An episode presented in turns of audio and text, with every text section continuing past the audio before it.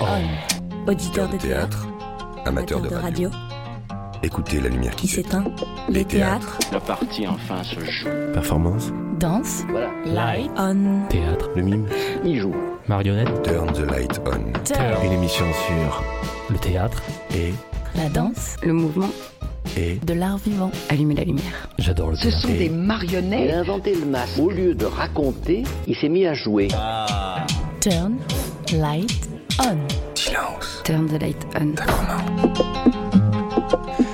Bonjour à toutes et tous. Vous êtes bien à l'écoute du triple 8 de Radio Grenouille. C'est Mario au micro et Djilali au contrôle du son. Bienvenue dans Turn the Light On numéro 96.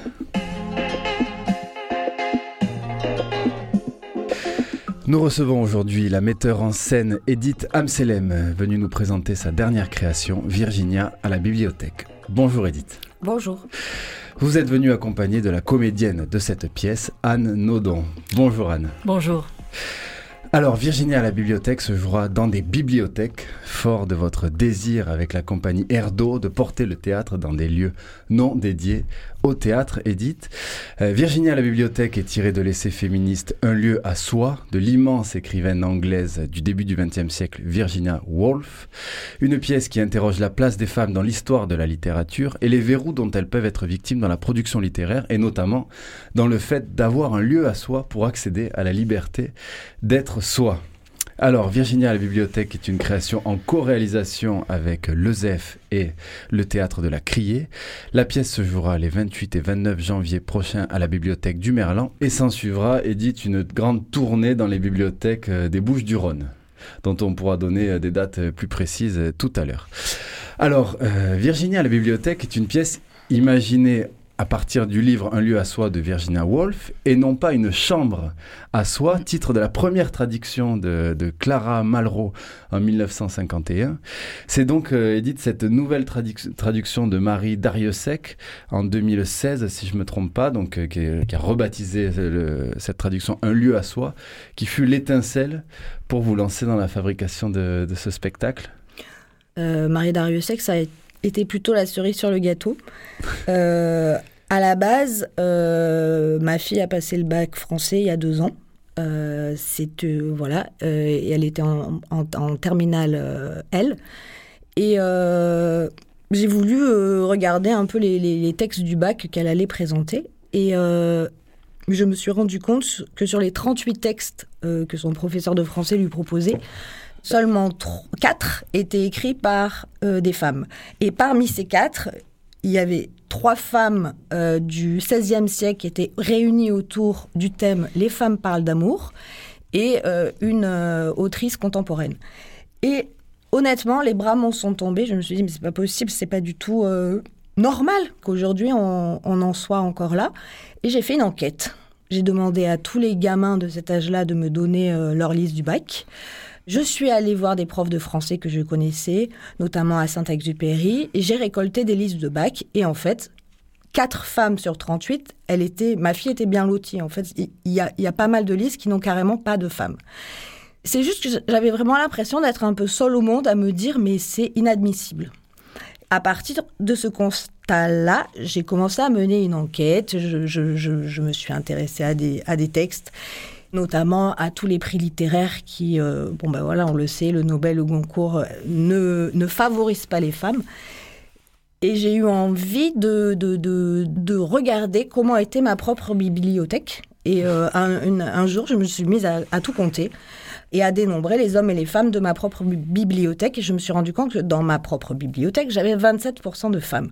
Ce qui, à mon endroit, était catastrophique. Et en même temps, par rapport à plein d'autres bibliothèques, parce que je suis allée faire plein d'enquêtes, euh, c'est plutôt pas mal. Et en faisant ça, je revois une chambre à soi de Virginia Woolf et, et c'est en faisant cette chose-là que je me suis dit mais la seule réponse, c'est-à-dire pourquoi il n'y a pas de femmes sur les rayons des bibliothèques, pourquoi il n'y a pas de femmes dans les listes du bac en 2020, pourquoi il n'y a pas de femmes qui ont des prix littéraires, la seule personne qui a répondu le plus justement pour l'instant, de ma connaissance, c'est Virginia Woolf dans ce texte. Je l'ai relu et c'est vrai que la traduction de Clara Malraux est très empoulée. Et je sais pas, c'est toute une histoire d'un concours de circonstances où je suis tombée sur un article, j'ai découvert que Marie Dariussec avait retraduit ce texte. Et elle l'avait retraduit pour, euh, pour, pour, de bonnes raisons, parce que room, en anglais, ça veut pas dire chambre, ça veut dire euh, pièce, ça veut dire lieu. Et elle l'a retraduit ce texte parce qu'elle l'aime, parce que c'est une fan de Virginia Woolf, et elle avait envie de, de, de, de redonner tout son sens à ces mots aujourd'hui en français. Et alors, que nous dit euh, Virginia Woolf dans Un lieu à soi? Ah, c'est très simple. Le, le, dans la première page, on a la conclusion. Pour une femme, pour pouvoir être euh, autrice, mais pour pouvoir être artiste et pour pouvoir être libre, elle doit avoir deux choses. Une chambre à soi, qui peut fermer à clé, et l'indépendance financière. Sans ça, elle ne peut pas accéder à une liberté qui lui permettra d'avoir un esprit incandescent. Elle appelle un esprit incandescent, c'est c'est-à-dire c'est quelqu'un qui, qui peut devenir un artiste absolu et libre de, de dire ce qu'il a envie de dire. Pour être un artiste, il faut avant tout être soi. Et pour être soi, il faut être libre. Faut avoir des clés d'une maison et du fric. Alors, je voudrais lire un extrait du, prologue de Marie Dariussec euh, à sa traduction que, que, vous, que vous notez dans votre euh, note d'intention sur Virginie à la bibliothèque. Donc, vraiment sur cette distinction entre une chambre à soi et un lieu à soi. Marie Dariussec dit ceci Ce n'est pas une chambre à soi, mais une pièce, un endroit, un lieu à soi. On a pourtant toujours traduit le titre de l'essai de Wolf sous le signe de la chambre. L'intention était peut-être louable, appuyer le souci d'une vie épargnée par 13 enfants. Ces 13 enfants qu'une chambre conjugale sans contraception ne manquait pas de jeter dans les jupes des femmes. Mm. Ces 13 enfants que Wolf cite comme entrave absolue pour une vie à soi. Ou bien l'intention était misogyne, consciemment ou pas. Où travaille une femme sinon en chambre? Que pourrait-elle faire d'un bureau? Un boudoir à la rigueur dans les classes privilégiées? Le mot room ponctue le texte et y prend une place toujours très exacte. Virginia Woolf est une autrice précise. Elle regrette que les femmes n'aient pour travailler que la sitting room commune, salon ou salle à manger, donc au, milieu de tout le monde, mais pas un espace dédié euh, réellement à soi. Alors euh, Anne euh, Nodon, qui était Virginia Woolf? Bah alors, en dehors de, cette grande femme de lettres et icône féministe aussi du XXe siècle, bah, Virginia Woolf, c'était, bah, c'est une, euh, elle, elle est née en 1882, donc euh, en effet à la fin du tout début, fin, fin, fin 19e. Elle grandit euh, dans, quand même dans la haute société anglaise. Elle évolue très jeune aussi. Elle, elle, évolue dans un milieu très intellectuel où elle fréquente de nombreux artistes et tout ça. Un peu plus tard, elle va, elle va même devenir une figure emblématique du, du, d'un cercle d'intellectuels qui s'appelle le cercle de Bloomsbury, euh, auquel voilà, il y a tous ses copains, artistes, intellectuels, et où elle va rencontrer aussi Léona Roulf qu'elle épousera un petit peu plus tard. Que dire euh, Ensemble, ils vont, ils vont fonder une maison d'édition dans, dans, dans, la salle, dans la salle à manger de leur maison, en fait. Qui est la. Déjà. Au, déjà, voilà. La salle à manger.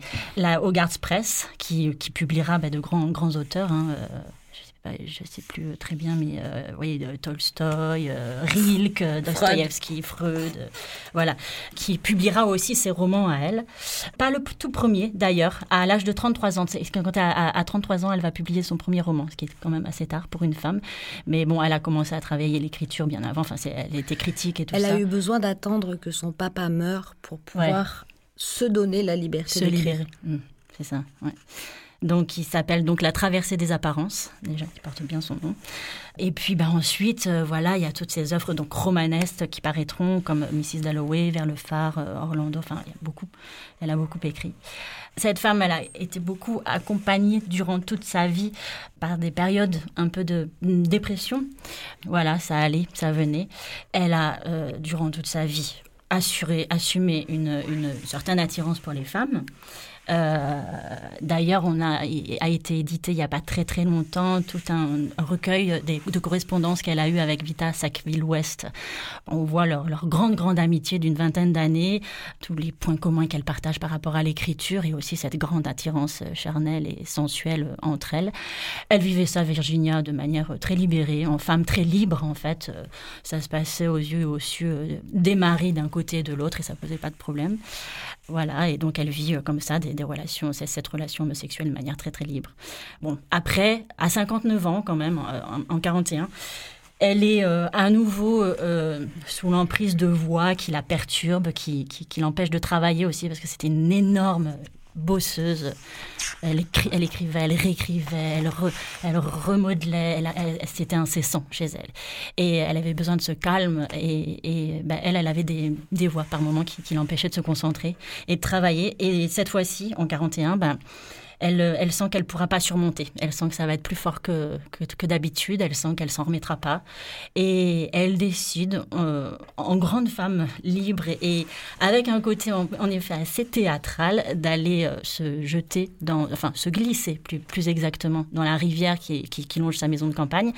Elle remplira euh, de, de, de pierre les poches de son manteau et comme ça, elle ira entrer tout doucement, en marchant tranquillement dans cette rivière. Je crois qu'on la retrouve trois semaines après. Voilà.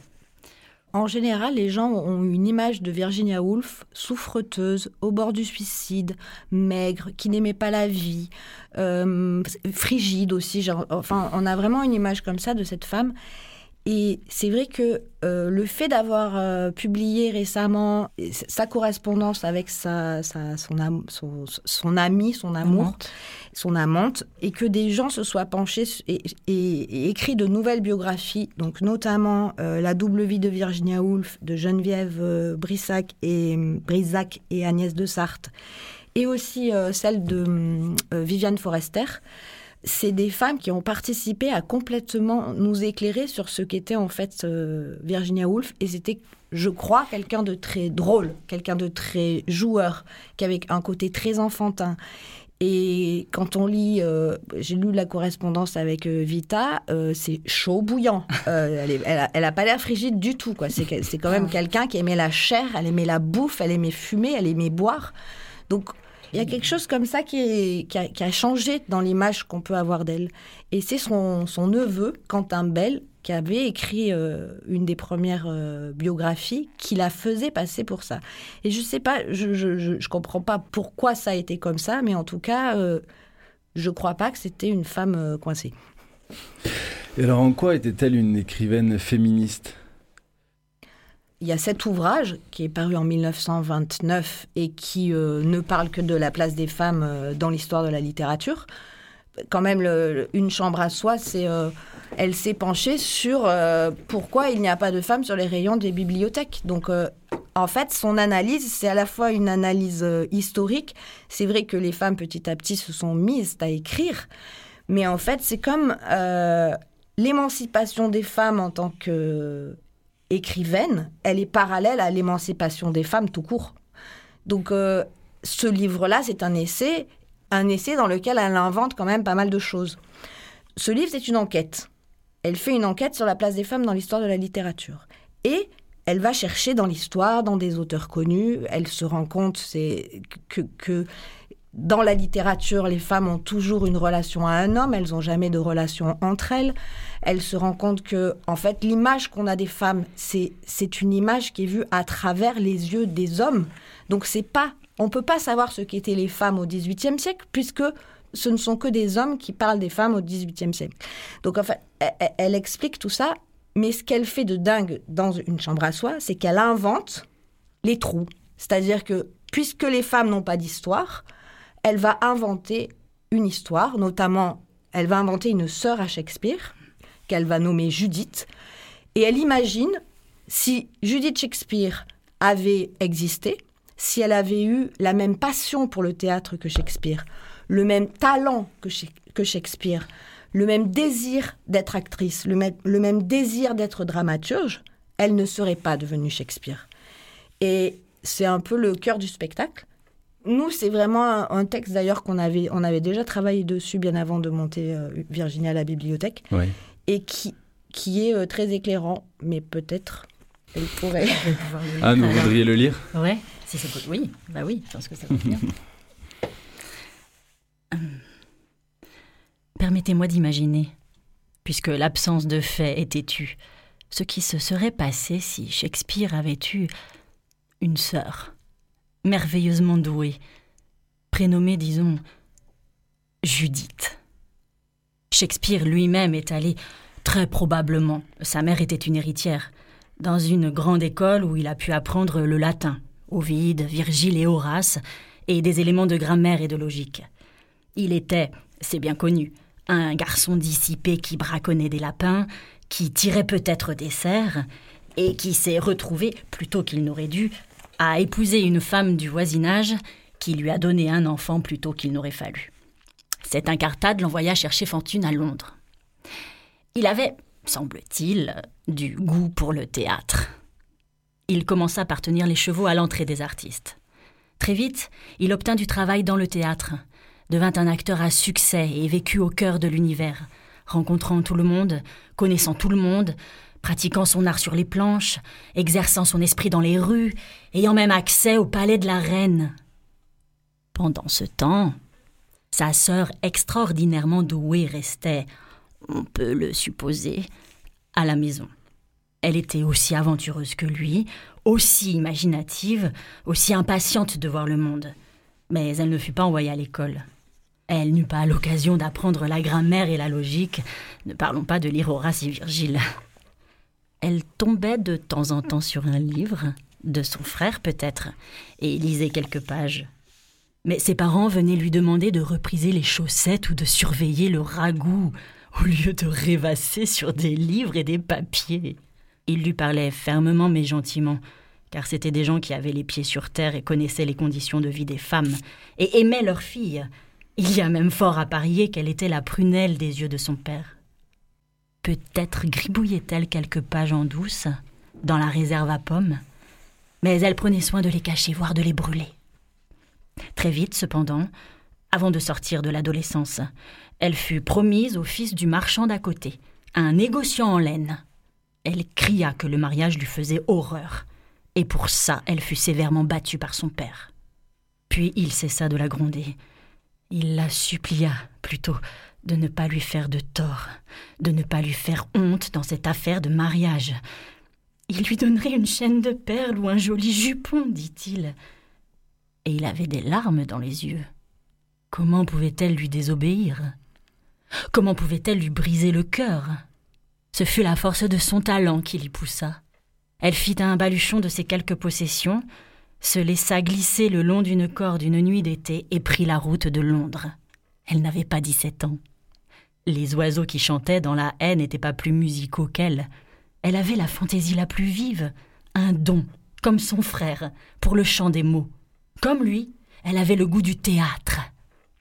Elle attendait à l'entrée des artistes. Elle voulait jouer, disait-elle. Les hommes lui rient étonnés.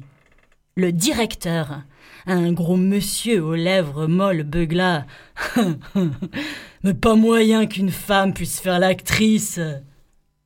Elle ne put trouver aucune formation dans son art. Pouvait-elle même trouver à dîner dans une taverne ou traîner dans les rues à minuit? Et pourtant son génie en tenait pour la fiction, et désirait passionnément se nourrir en abondance de la vie des hommes et des femmes, et de l'étude de leurs mœurs. Finalement, parce qu'elle était très jeune, et qu'elle était, bizarrement, le portrait craché de Shakespeare le poète, avec les mêmes yeux verts et les mêmes sourcils arrondis. Finalement, Nick Green, le directeur d'acteurs, se prit de pitié pour elle. Elle se retrouva enceinte de ce monsieur et donc qui prendra la mesure de la chaleur et de la violence d'un cœur de poète quand il est pris au piège d'un corps de femme? Elle se tua un soir d'hiver et j'y enterrai à un carrefour. One, Le suspense, two, Performance. three, la dramaturgie. four, Radio Grenouille. Six. turn the light on. Alors Edith, revenons à la, mise en scène de Virginia à la bibliothèque. Donc on parle de, cette œuvre de Virginia Woolf, Un lieu à soi. Et justement la question du lieu est au cœur de votre travail depuis de nombreuses pièces et années avec euh, la compagnie Erdo euh, que vous avez euh, créée à Marseille en, 2011. Avec ce désir de porter le théâtre donc en dehors des, lieux dédiés purement au théâtre. Et donc là des bibliothèques pour parler euh, de la place des femmes dans l'histoire de la littérature, en fait, je voyais pas un autre lieu que celui-là. Après, il y a des fois, il y a, parfois, on a choisi des, lieux qui étaient complètement euh, impensables par rapport à une œuvre, notamment les liaisons dangereuses sur terrain multisport. C'est vrai qu'au début, les gens y, croyaient pas beaucoup, mais parfois l'espace le, va accompagner le texte. Des fois, l'espace, il va être vraiment un contrepoint. Euh, au texte. Par exemple, ce qu'on avait fait ici euh, sur le château Toboggan aussi, on avait monté euh, Yvonne Princesse de Bourgogne sur les châteaux Toboggan de maternelle. Là, c'est vrai que c'est un peu différent parce que l'espace, il va aller accompagner le, le propos. Alors, une bibliothèque déserte la nuit, on y a quand même pas mal répété, c'est vraiment bizarre. Il y a vraiment une atmosphère euh, complètement un peu film d'horreur, un peu. Euh, on pense à Ghostbusters. Oui, et, euh, et... Plus qu'à une nuit au musée. Oui. Mais euh, c'est oui, il y, a quand même une drôle, une drôle d'ambiance. Et après, il y a cette il y a Virginia Woolf qui est quand même quelqu'un qui entendait des voix. Elle entendait des oiseaux qui lui parlaient en grec. Ça la rendait complètement folle. Et ensuite, dans son journal, quand elle décrit sa manière d'être au travail, elle dit qu'elle devient les personnages, qu'elle se fait pénétrer par les personnages. Et il y a, quelque chose comme ça de l'ordre de être habité par qui... ça a été le début du chemin par rapport à toute l'atmosphère paranormale qu'on est en train de... qu'on on n'a pas fini, mais qu'on est en train de mettre en scène. Le pitch, la bibliothécaire euh, du Merlan, a des pouvoirs en fait un peu surnaturels, c'est-à-dire qu'elle peut vraiment... Euh, elle sera vraiment là. Ouais, ouais, ah, ah, les bibliothécaires, il y a toujours une bibliothécaire qui joue. D'accord. Elle joue. Euh, alors, elle n'est pas dans la distribution, mais elle, euh, le, la bibliothécaire qui nous accueille joue son propre rôle. Donc, euh, elle invite Virginia Woolf à faire une conférence sur, les, sur la place des femmes dans l'histoire de la littérature. Je vous, je vous dis pas ça comment, mais elle, a, elle sait comment les faire venir. Donc, la bibliothécaire du Merlan, les, la bibliothécaire de l'Alcazar avec qui on a pas mal échangé. Donc elle a un texte euh, non, à préparer, elle non c'est... Elle, se comporte comme, euh, comme, comme, une bibliothécaire qui accueille un, auteur qui, lui présente son livre. Oui. Donc voilà, elle va parler. Et vous répétez un petit peu avec elle ou, très peu? Très peu. Ok. Très peu et il vaut mieux. Donc voilà, la bibliothécaire présente Virginia Woolf. Ensuite, euh, on fait ce qu'on a à faire pour la faire venir et euh, c'est le c'est un fantôme qui débarque. Il y a un peu il y a quelque chose de l'ordre de la métaphore du théâtre quand même parce que euh, un acteur qui va incarner un personnage le convoque et euh, se fait un peu habiter par cette présence on s'en rend compte en le faisant, mais que la métaphore du théâtre, elle est extrêmement présente mm. dans comment euh, Anne se fait habiter par Virginia, et ensuite comment Virginia se fait pénétrer par d'autres auteurs. Et il y a comme ça une espèce de mouvement en chaîne où le corps de Anne devient un peu le réceptacle de tous les gens dont on parle. Et ça vous plaît, Anne, pour l'instant Oui, oui, oui. Il faut trouver l'organisation entre toutes ces personnes, mais oui, oui, c'est. Quelles sont ces je, personnes Je ne m'ennuie pas. Ah ben les euh, alors il y a tout d'abord des auteurs euh, historiques auxquels elle fait référence parce que voilà dans, dans son ouvrage elle, euh, elle, elle mène vraiment son enquête. Donc elle va d'abord interroger l'histoire pour trouver où est-ce que comment comment on parle des femmes où est-ce qu'on peut trouver la vérité. la vérité. Et puis après ben il y a il y a des elle va elle va après aller voir aussi des autrices du 16 17e siècle. Alors au 16e Afra Ben ah, Lady Winchelsea Jane Austen au 19e les, les, voilà. Les Brontë et puis euh, Tolstoy. Tolstoy, voilà. Et alors, dans cette mise en scène, comment allez-vous recréer l'atmosphère euh, paranormale de... Quand vous allez arriver, il y aura rien. Rien. Il n'y a pas de scéno. Moi, j'avais vraiment envie que les gens, quand ils arrivent, ils se disent Bah, dis donc, elle s'est pas trop fait chier. Hein.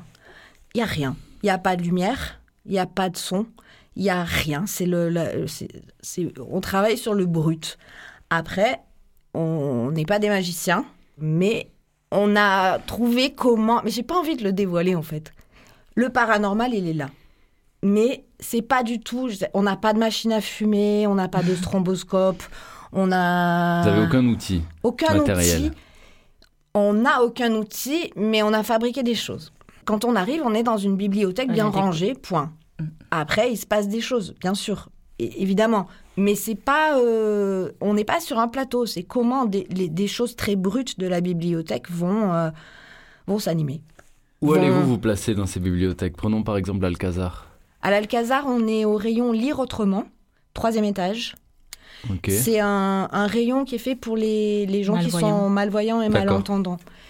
Là, c'est vrai que pour la création, on, va, on, on a des jauges un peu plus conséquentes que ce qui peut nous arriver après en tournée. Par exemple, on va aller jouer dans les villages autour d'Albertville. Je sais qu'il y a une, bibli- une bibliothèque, elle, fait 40 mètres carrés. Et on va le faire quand même là-dedans. Donc après, le spectacle est un peu extensible. On peut à la fois le jouer dans des endroits comme à l'Alcazar où voilà, ils nous ont fait de la place. Et après, on peut aussi le jouer dans des toutes petites bibliothèques de village. Donc vous avez vraiment des jauges très extensibles. Oui, Et même en termes de public, du Oui. coup. D'accord. Là, la, la jauge à l'Alcazar, c'est quoi à peu près? 88. 88 précisément. Ah bah, une fesse de plus, c'est 50 cm de plus. Ah ouais. Bah, on Ça, c'est on précis. met- On met, on- on met, euh, deux paires de fesses par mètre. C'est comme ça qu'on calcule les jauges. D'accord. Ok. Donc 88 à l'Alcazar. Mm. Est-ce que vous jouez aussi sur le mysticisme de Virginia Woolf? Parce que c'est c'est intéressant, vous disiez qu'on aura le fantôme de Virginia Woolf. Euh, moi, je pense tout de suite à Qui a peur de Virginia Woolf euh, également. Vous jouez pas forcément sur cette image-là. Et puis sur la folie aussi qui est rattachée à Virginia Woolf. Si, vous en parlez folie, plutôt dans le sens qui, qui peut être euh, parfois euh, à tort inquiétant de, de, de la folie aussi, avec une image euh, plus noire, plus dépressive de Virginia Woolf qui Bah, peut... Le Et puis paranormal ce est là. suicide aussi qui est très, très marquant. Est-ce que vous jouez aussi sur ça, sur ce mysticisme noir? Oui, D'accord. c'est-à-dire que euh, il y a du son non-stop. En fait, le brut, c'est bien gentil, mais au bout d'un moment, on a quand même besoin de, de quelque chose. Donc, on est enveloppé par une bande-son qui est très inspirée des films d'horreur, qui est très inspirée des Une films composition de- originale. Oui, de Mhm. zombies, qui a été la... C'est Francis Ruggiero avec qui je travaille euh, sur tous mes spectacles, qui signe une, là une bande. Enfin, elle est vraiment l'enveloppe paranormale, c'est lui qui l'a créée avec le son. Après, il a aussi créé plutôt des accessoires qui vont euh, aussi participer à tout ça. Mais on est plus dans le, je crois, hein, dans le sombre de- du paranormal que dans le rigolo.